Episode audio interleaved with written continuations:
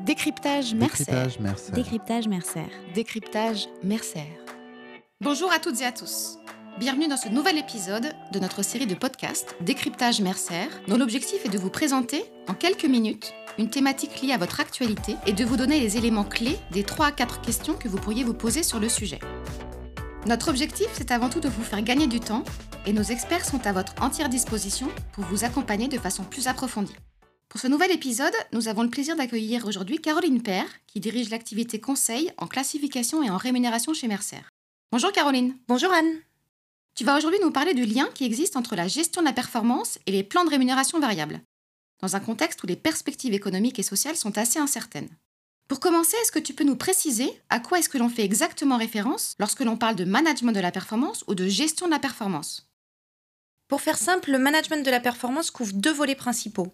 Le premier, qui est la mise en place du processus de management de la performance, il passe par la définition des objectifs, leur suivi, les feedbacks et leur évaluation suivant une périodicité définie. Généralement, cela se fait une fois par an avec une revue à mi-année, voire parfois un système de feedback continu. Puis nous avons un deuxième volet qui est le processus de rémunération de la performance via la rémunération variable et le salaire de base. Pour cela, une note de performance est attribuée suivant l'atteinte des objectifs qui donne lieu au paiement d'un bonus et à une augmentation. Alors justement, quelle relation peut-on établir entre la performance et la rémunération? Un des premiers liens est celui que je viens d'expliquer entre la part variable, le bonus, et le niveau de performance atteint par le salarié. Mais la performance est aussi reconnue lors des augmentations de salaire. Dans ce cas, le rapport entre la contribution du collaborateur, et notamment l'atteinte de ses objectifs, et son positionnement par rapport au marché des rémunérations, définit le niveau d'augmentation salariale. Enfin, un dernier élément, nous pouvons aussi parler de la performance collective qui est généralement reconnue dans la participation et l'intéressement lorsqu'un accord d'entreprise est mis en place. Maintenant que nous avons défini ce qu'est la performance, concrètement, quels sont les indicateurs clés qui permettent de mesurer cette performance au sein d'une organisation?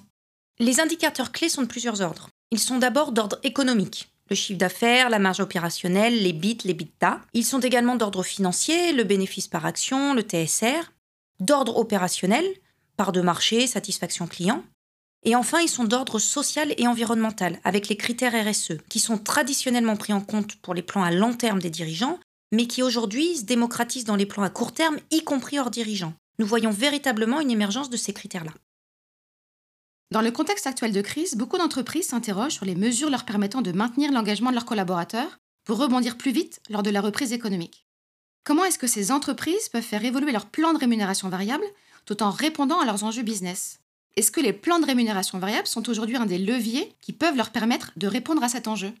Effectivement, les entreprises sont en réflexion sur la rémunération variable au regard d'un contexte qui a pour bon nombre été défavorable en termes de résultats. Les plans de rémunération variable fonctionnaient bien et étaient notamment motivants tant que les résultats et le chiffre d'affaires étaient au rendez-vous. Mais les entreprises s'aperçoivent que les structures de variables ne répondent pas nécessairement à un contexte de crise.